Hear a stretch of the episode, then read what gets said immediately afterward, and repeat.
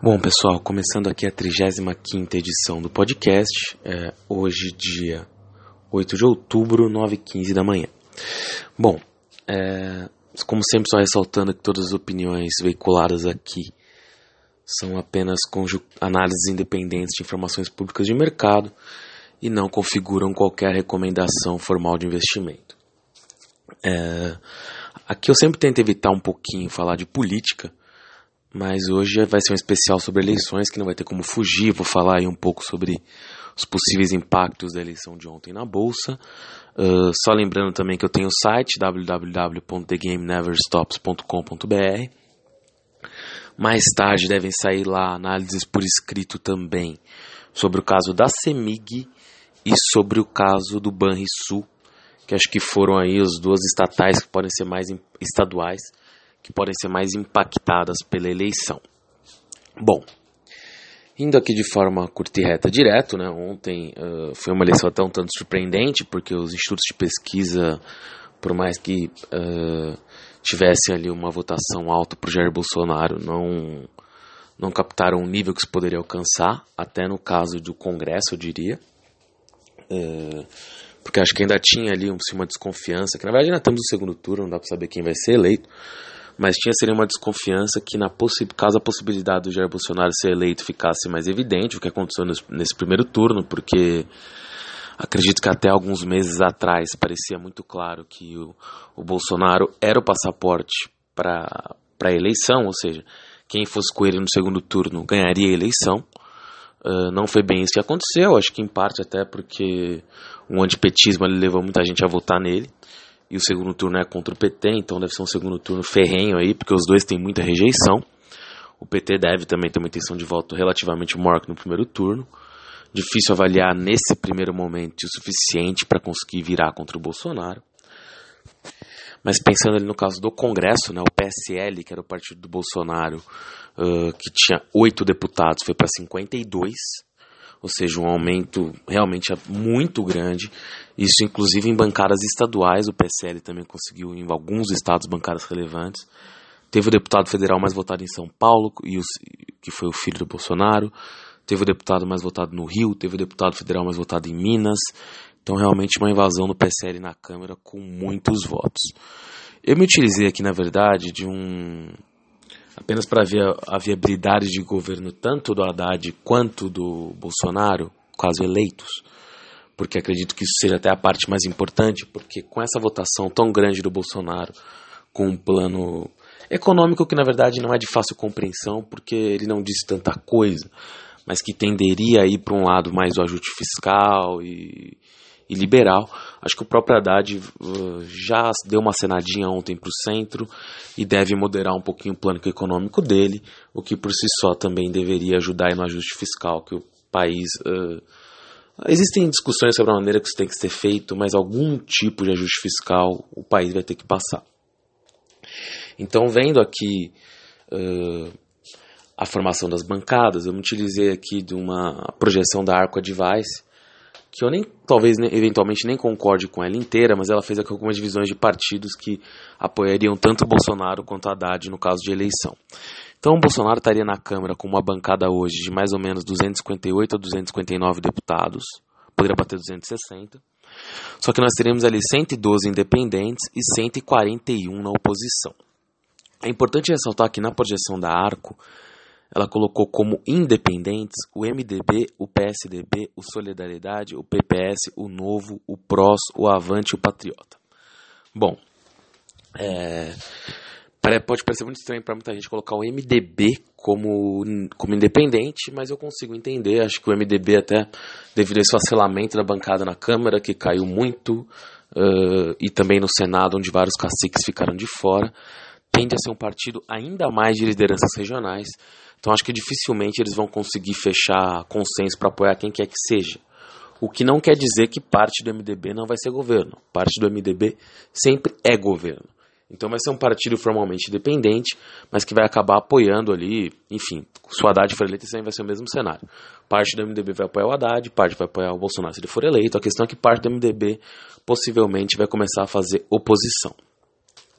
O PSDB, que foi colocado como neutro, é um caso curioso, porque uh, acredito que com, com os tucanos históricos o PSDB de fato seria neutro. Mas essa eleição do PSDB foi um tanto quanto curiosa, porque por mais que os deputados do PSDB eleitos, que caíram bastante o número, aliás, tenham sido bastante alterados, né? ou seja, tem alguns deputados novos, acho que a grande questão é que dentro da estrutura partidária do PSDB vai ter que mudar muito, porque o Alckmin teve uma votação inexpressiva para presidente, uh, provavelmente até não sei se vai ter uma carreira política para ele ainda, o Beto Richa também foi varrido no no Paraná, o Marconi Perillo em Goiás. Perdão, estou um pouquinho com a garganta um pouquinho ruim aqui. Então, dentro desse panorama em que a maior liderança do PSDB, por hora, caso seja eleito, surge como Dória, que já acenou ali, que já acenou ali pro Bolsonaro no final desse primeiro turno, é possível que o PSDB, na verdade, acabe apoiando muito mais o governo Bolsonaro do que aparentemente hoje poderia parecer. O próprio Novo, uh, por mais que eu acho que vá buscar também uma postura mais independente até para futuras eleições, deveria votar junto com o governo em todas as, as, as reformas econômicas, caso o governo a faça com, com algum bom senso. Então isso deveria ali garantir quase uma maioria constitucional de dois terços para algumas reformas que são necessárias. Isso contando que o próprio PPS, o Avante e o Patriota também acho que poderiam acabar votando com o governo. No Senado, a situação, na verdade, é até um pouquinho melhor uh, pro Bolsonaro em caso de eleição do que na Câmara. Na Câmara ele já teria ali uma, uma maioria aparentemente, mas uh, uma maioria de 260, 270, usando muito centrão, e, o, e partindo dessa premissa que eu usei ali, que parte do MDB é governo, o PSDB tal, ele poderia atingir dois terços. No Senado isso parece mais fácil ainda, porque ele já tem 38 senadores, ou seja, ficam faltando ali 16 senadores para ele atingir a maioria constitucional de dois terços. O MDB vai ter 12, também está como independente, o PSDB com 9. Caso ele consiga ali converter alguns desses do PSDB e do, e do MDB, ele já teria essa maioria. Uh, a oposição seria PT, PSB, PDT, Rede e, e o Reguf, que está sem partido, mas acho que o Reguf seria uh, oposição em qualquer um dos cenários. Então, a gente teria ele então sendo até mais confortável para ele na Câmara. No caso do PT, a situação é parecida, mas o Haddad conseguiria puxar, além do Centrão, algumas uh, legendas de esquerda, embora eu acho que ele estaria ali sobre mais pressão.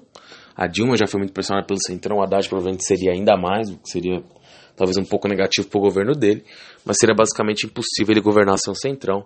E ele ali, supondo que ele consiga de fato cooptar o Centrão, ele teria 302 deputados, ou seja, quase já a maioria constitucional, e o MDB também estaria como independente nesse cenário, daria para ele captar uma parte considerável do MDB ali e ter quase a maioria constitucional já garantida também. No Senado, uh, ele teria ali 37 senadores e se a gente puxar essa coluna de independentes, seriam 20 senadores. Então, na verdade, a, oposição no Senado seria ainda maior porque o, querendo ou não, o PSDB, até beneficiado também pela renúncia, pela renúncia do Caiado, né, é, conseguiu emplacar nove senadores. O DEM continua com seis e o PSL com quatro. O PRP aparece como oposição, mas elegeu o Jorge Cajuru como uma figura um pouco independente na vida. Assim, então, eu não saberia muito o que esperar do Cajuru na vida. Mas supondo que a gente teria 23 uh, senadores como uma oposição mais formal e 20 independentes, e o Haddad teria 37 na base aliada, ele teria que cooptar uma parte considerável dos independentes ali para conseguir ter uma maioria. E vale lembrar que a Marina Silva já anunciou ontem que a rede vai ser oposição de qualquer jeito, embora eu acho que a forma de fazer oposição da rede, caso seja um governo do PT ou for um governo do Bolsonaro, vai ser diferente, deve, deveria ser maior no caso do governo do Bolsonaro. O que isso tudo que eu disse até agora quer dizer? Quer dizer que, na verdade, os dois governos vão ter maioria, que o Bolsonaro, que ainda tem um plano de governo um pouco obscuro, mas acena muito mais para o mercado, com as reformas e tudo mais, falou inclusive de uma reforma da Previdência esse ano, se ganhasse a eleição, feita em conjunto com o Temer. Na verdade, o vice dele falou isso. Então, assim, a Bolsa, pelo menos a curto prazo, ano que vem é outra história, porque a gente tem que ver esses planos de governo melhor. Acredito que vamos ter oportunidade de entender isso um pouquinho melhor no segundo turno também, mas até agora ficou um pouquinho obscuro, pelo menos para mim, entender tudo que tem embutido nesse plano de governo. Mas o que a gente pode visualizar aí é que ele conseguiria governar, o Haddad também, e o próprio Haddad vai ter que migrar para o centro agora e provavelmente seria pressionado por esse Congresso aí muito fragmentado por algumas reformas. O Bolsonaro continua dando sinais que privatizaria a energia, então acho que a capitalização da Eletrobras fatalmente seria mantida, que pode ajudar bastante as ações aí nos próximos dias, já que eu diria que o segundo turno está em aberto, mas a primeira impressão é que uma virada é difícil. Eu, na verdade, não sei dizer isso agora, acho que a gente precisa esperar começar o segundo turno, as propagandas, os debates, acho que, acho que é aí que a gente vai conseguir entender, mas de fato a vantagem do Bolsonaro é considerável, ainda mais se você pegar aqui alguns outros candidatos ali do aspecto político dele tiveram votos que ainda não foram para ele. E se a gente puxar aí por mesmo estados que o Haddad ganhou, tiveram ali muitos deputados ligados ao PSL sendo eleitos em algum desses estados, até mesmo bancada estadual. Então, isso não deixa de ser curioso. Até uma, um fenômeno também que eu não comentei na Câmara, porque eu dividi aqui por partidos. Mas algumas bancadas cresceram, a bancada da bala, digamos assim, com certeza cresceu, porque o número de candidatos com algum tipo de patente, capitão, general, eh, soldado, cabo, eleitos, foi muito alto. Uh, muita gente também, que já sempre teve, né? Mas os evangélicos também com uma boa presença novamente. Então, só essas duas bancadas também já auxiliariam o Bolsonaro em algum tipo de sustentação. No caso do Haddad, acho que por mais que ele não tenha um viés privatizante, acho que ele tenderia a conceder mais coisas, como fez na Prefeitura de São Paulo, fazer PPPs, e acho que a migração dele ao centro, pelo menos que falaram ontem, com ele assumindo mais a campanha, tende a ser bastante positiva, porque também tenderia a assustar muito menos o mercado caso ele conseguisse a virada no segundo turno. Indo aqui para algumas ações específicas, acho que a ação que mais subiu e chamou a atenção de todo mundo na questão do Bolsonaro foi a Forjas Taurus por mais que ele falhe ali em quebrar o monopólio da empresa, uh, os, os no mercado de armas trazendo uh, fabricantes estrangeiras, o pessoal tem ignorado um pouco isso. Então, até que a Taurus subiu aí putz, mais de 180%, talvez mais de 200 e tantos por cento na verdade. E tem continuado subindo, subiu mais sexta. A Taurus ali, espertamente utilizando disso, soltou ali alguns bônus de subscrição que vão poder ser convertidos em ações a uma base de 50 centavos, mas assim, eles vão poder ser convertidos em ações em momentos diferentes ao decorrer do tempo, e dependendo do momento que você puder exercer esse bônus, ele vai valer um valor diferente. Então, sei lá, os que são exercíveis até o final de 2019, você exerceria e teria uma ação com R$ reais. Os exercíveis até 2020, isso aqui são só exemplos, só não tem aqui as datas na mão agora. Os exercíveis até 2020 poderiam, vir, poderiam virar ações a R$ reais. E isso poderia diluir a empresa em até 53% dos atuais acionistas, então acabaria até mudando o controle da empresa ali. Aliás, não sei se mudaria o controle porque são ações preferenciais, desculpa. Mas acabaria mudando a correlação de força de ações preferenciais da empresa. E só confirmando, então ainda vou confirmar aqui se são ações preferenciais e ordinárias ou só preferenciais. Depois eu tenho um post sobre a Forja Taurus no blog também, www.thegameneverstops.com.br. Fazer um jabá de novo.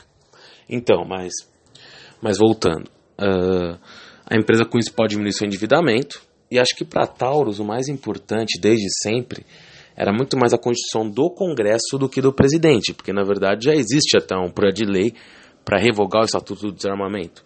Eu diria que nesse sentido a quantidade de candidatos mais conservadores eleitos, inclusive por partidos que não estariam entre aspas na base do Bolsonaro, foi alta. E ainda parece improvável, pelo menos aqui vendo números frios, tá? Não sei se improvável, mas ainda parece apertada a passagem do Estatuto do Desarmamento. Porém, uh, parece que teria uma pequena chance.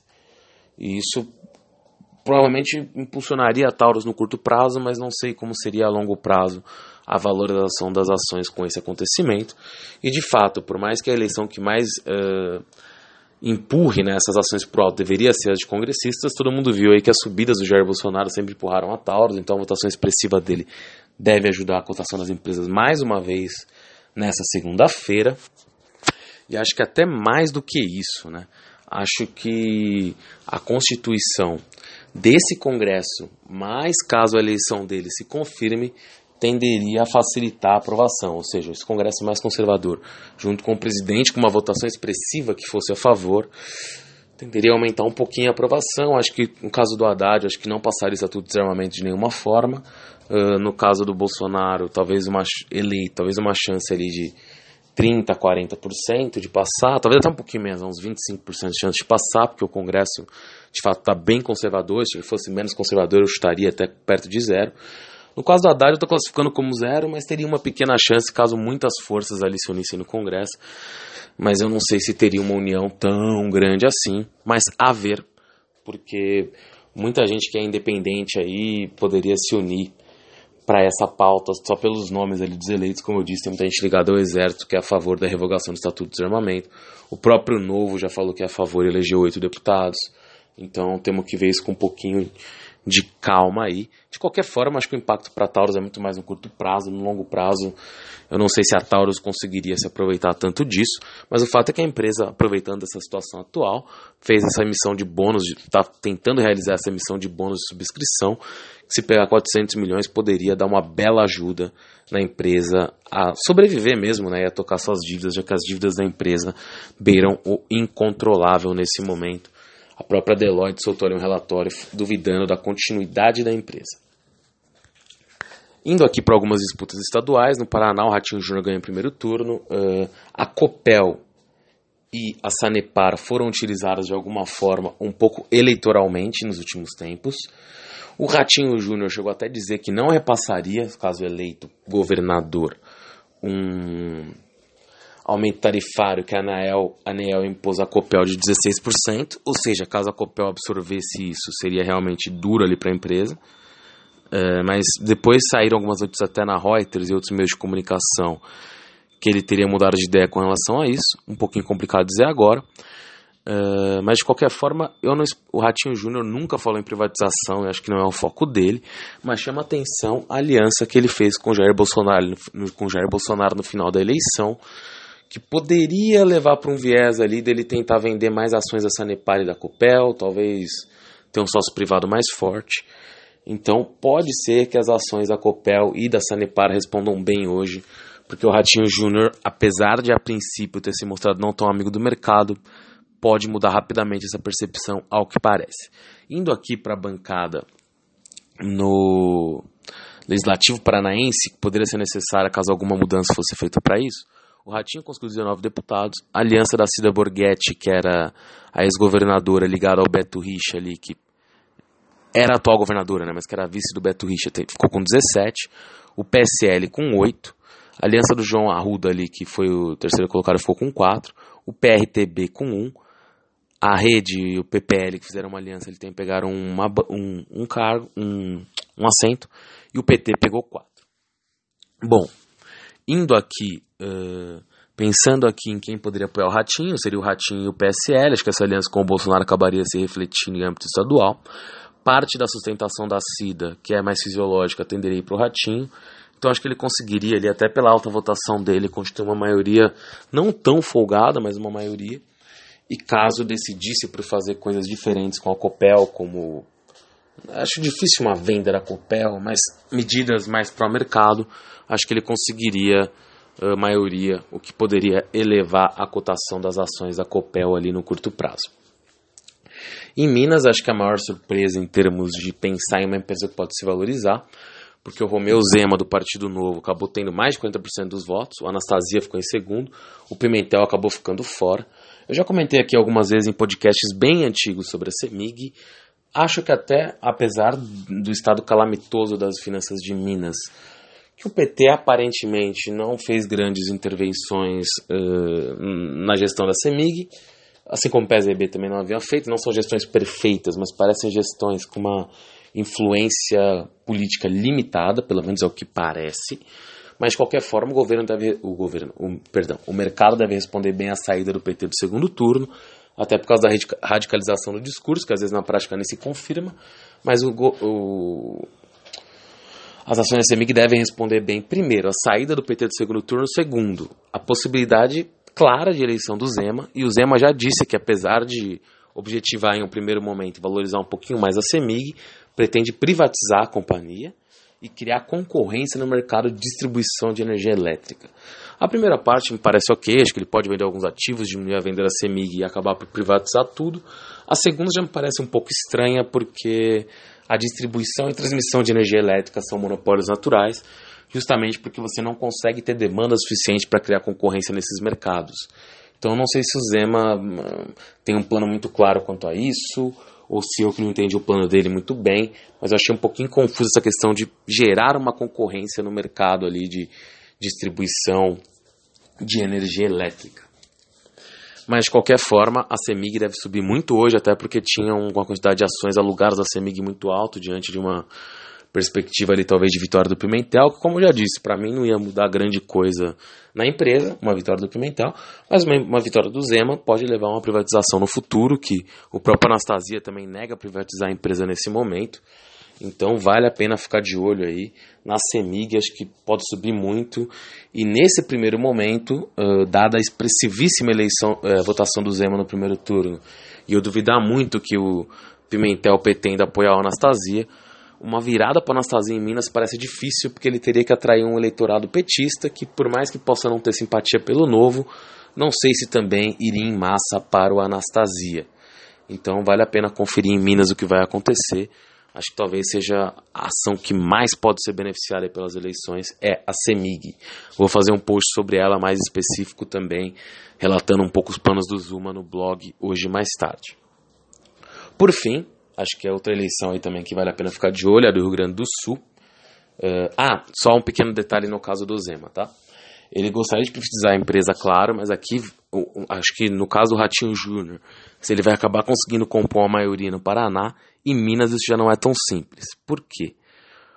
O Romeu Zema é de um partido pequeno, o Novo. O Novo acabou elegendo só três deputados. O Zema já se aproximou do Jair Bolsonaro, o PSL ele acabou elegendo seis, então ele poderia ter nove. Só que a Câmara de Minas tem 77 deputados. E 24 estavam com a Anastasia, 15 com o Pimentel e 20 com a De Clever, que era ali o candidato do MDB que acabou ficando muito para trás. Eu consigo ver algumas possibilidades de composição com parte da chapa da Anastasia e parte da chapa do De Clever após a eleição, mas não sei quanto exatamente o Zema conseguiria cooptar dessas chapas. E lembrando que eu estou falando por chapas aqui, mas a Assembleia Legislativa de Minas Gerais vai ter simplesmente 28 partidos. Então não vão ser negociações simples, até porque mesmo a questão da privatização é polêmica. Eu próprio estou falando aqui, não, ele deve querer privatizar a CEMIG, deve mesmo, por isso a ação deve subir. Mas na prática isso vai ser complicado, porque eu diria até que eu consigo ver o Zema conseguindo formar uma frágil maioria, e aqui eu estou sendo bondoso, tá? Porque também dá para ver um cenário em que ele teria um governo minoritário na Assembleia, mas dando benefício da dúvida e tendo em vista, mesmo novo sendo novo, tendo em vista o fisiologismo que normalmente ocorre aí sempre, né, no, nas assembleias brasileiras, ele poderia ter uma maioria indicando alguns apadrinhados ali de alguns partidos, mas poderia ser uma maioria bastante frágil. Então, a ver o que poderia acontecer ali com o Zema caso eleito devido a essa questão da Assembleia Legislativa. Por fim, no Rio Grande do Sul, é, acabaram passando o segundo turno o atual governador Ivo Sartori e o Eduardo Leite do PSDB, ex-prefeito de Pelotas ali, é, que é um cara jovem, enfim, vale lembrar que o governador de Rio Grande do Sul nunca foi reeleito até hoje. Bom, é, algumas coisas aí. Em primeiro lugar, ambos ali defendem a privatização do Banrisul, o que eu acho que até que hoje não deve influenciar tantas ações, que a privatização do Banrisul depende de um plebiscito que os gaúchos têm que votar, mas eu diria que o fato do PT ter ficado fora do segundo turno e da nova composição ali da Assembleia, com muita gente, com o deputado federal mais votado disparado foi do Novo, o Fábio Osterman do Novo também entrou no, na Câmara Estadual ali de, do Rio Grande do Sul, acho que tem uma chance um pouquinho maior desse plebiscito poder passar, e acho que os dois governadores se empenhariam por isso. os dois possíveis governadores, em especial o Eduardo Leite, que nesse momento parece o favorito, até porque o Rio Grande do Sul tem um histórico de eleger, de não reeleger o seu governador. Aliás, não é só um histórico, né? é um dado. Eles nunca reelegeram um governador desde a volta das eleições ali, no formato atual. Então, Eduardo Leite parece como favorito. Me parece que ele se empenharia bastante por uma privatização da do Banrisul. Então vale a pena ficar bastante de olho no que pode acontecer no Banrisul. Por sinal, um último comentário aqui, esse até um pouquinho mais curto, porque era um estado que talvez eu nem comentasse, mas me chamou a atenção a eleição ontem para a Celesc, porque em Santa Catarina, o candidato do PSL ali, que nem era muito cotado, acabou indo para o segundo turno, em primeiro lugar. É, parece ter uma chance de ser eleito ali com o apoio do Bolsonaro. E eu diria que essa questão do Bolsonaro de querer privatizar empresas no setor elétrico poderia levar esse coronel lá, que ficou em primeiro lugar em Santa Catarina, a propor uma privatização da Celesc, o que ou mesmo uma migração para o novo mercado, já que a empresa hoje tem preferenciais ordinárias. Isso também poderia dar uma mudada drástica na avaliação de mercado da Celesc. Então essa é mais uma, um feeling, e na verdade ainda tem um segundo turno duro lá em Santa Catarina. Uh, é possível que o candidato do PSL não ganhe, eu diria que vai ser um segundo turno bastante duro, porque até porque ele vai lutar contra as forças políticas tradicionais do Estado ali que tinham se dividido, mas agora no segundo turno não sei se elas vão querer se voltar, como poderia dizer, vão voltar a se aliar. Embora a votação do Bolsonaro no Sul tenha sido muito expressiva, também não sei o que um apoio dele poderia significar lá, caso ele vá para o Estado e tente catapultar o coronel seu aliado. Mas vale a pena ficar de olho, porque parece que existe no radar alguma possibilidade de. É, de privatização da Celesc, eventualmente, também não estou cravando isso aqui, parece só uma oportunidade no horizonte que eu nem vi a possibilidade antes. Então por hoje é mais ou menos isso, eu acabei focando só nas eleições por uma série de razões. Hoje vou tentar colocar lá no blog alguns posts, não posso me comprometer com todos, porque vai, vai ser uma mão de, vai ser um trabalho um pouquinho longo, mas pretendo colocar aí entre hoje e amanhã um, na verdade, até que vai até fugir um pouco da essência do blog, mas sobre a governabilidade ali, uh, sobre o número de deputados que cada um dos presidenciáveis teria. Esse, na verdade, até é um post um pouquinho mais fácil. E esse eu até vou ver se vale a pena, porque eu meio que já comentei aqui, eu vou ver como estruturar isso. Aí um sobre a CEMIG, a uh, questão do Romeu Zema, da Assembleia Legislativa, e, de, e eu vou até delinear um pouquinho melhor os planos do Romeu Zema e da Anastasia para a CEMIG, dentro dos planos de governo deles, um post sobre o Banrisul e sobre se é possível privatizar o banco mesmo, o que, que o Eduardo Leite e o Versatori pensam sobre isso, como eu já disse, os dois são favoráveis, mas eu vou destrinchar um pouquinho melhor lá no post escrito. E por fim, um post sobre, a, sobre essa bônus de subscrição e sobre a atual situação da Forjas Taurus aí. Então, entre hoje e amanhã, vamos ter esses, pelo menos três desses quatro posts que eu falei aí vão aparecer por lá. E vou continuar falando ali no Twitter também, coisas mais pontuais, para quem viu. Eu fiz apenas três comentários sobre as eleições eu estou no Twitter, porque acabei acompanhando ali para fazer o podcast, fazendo muitas anotações. Mas pretendo também fazer alguns comentários hoje no decorrer do dia no Twitter sobre as variações das empresas logo após as eleições. Bom, por hoje é isso. Valeu pela audiência aí, sigam a gente no Twitter, no site, e o e-mail lá é contato arroba thegameneverstops.com.br. Qualquer dúvida, qualquer comentário sobre ações, eu também estou respondendo lá, respondo aqui no podcast. Valeu!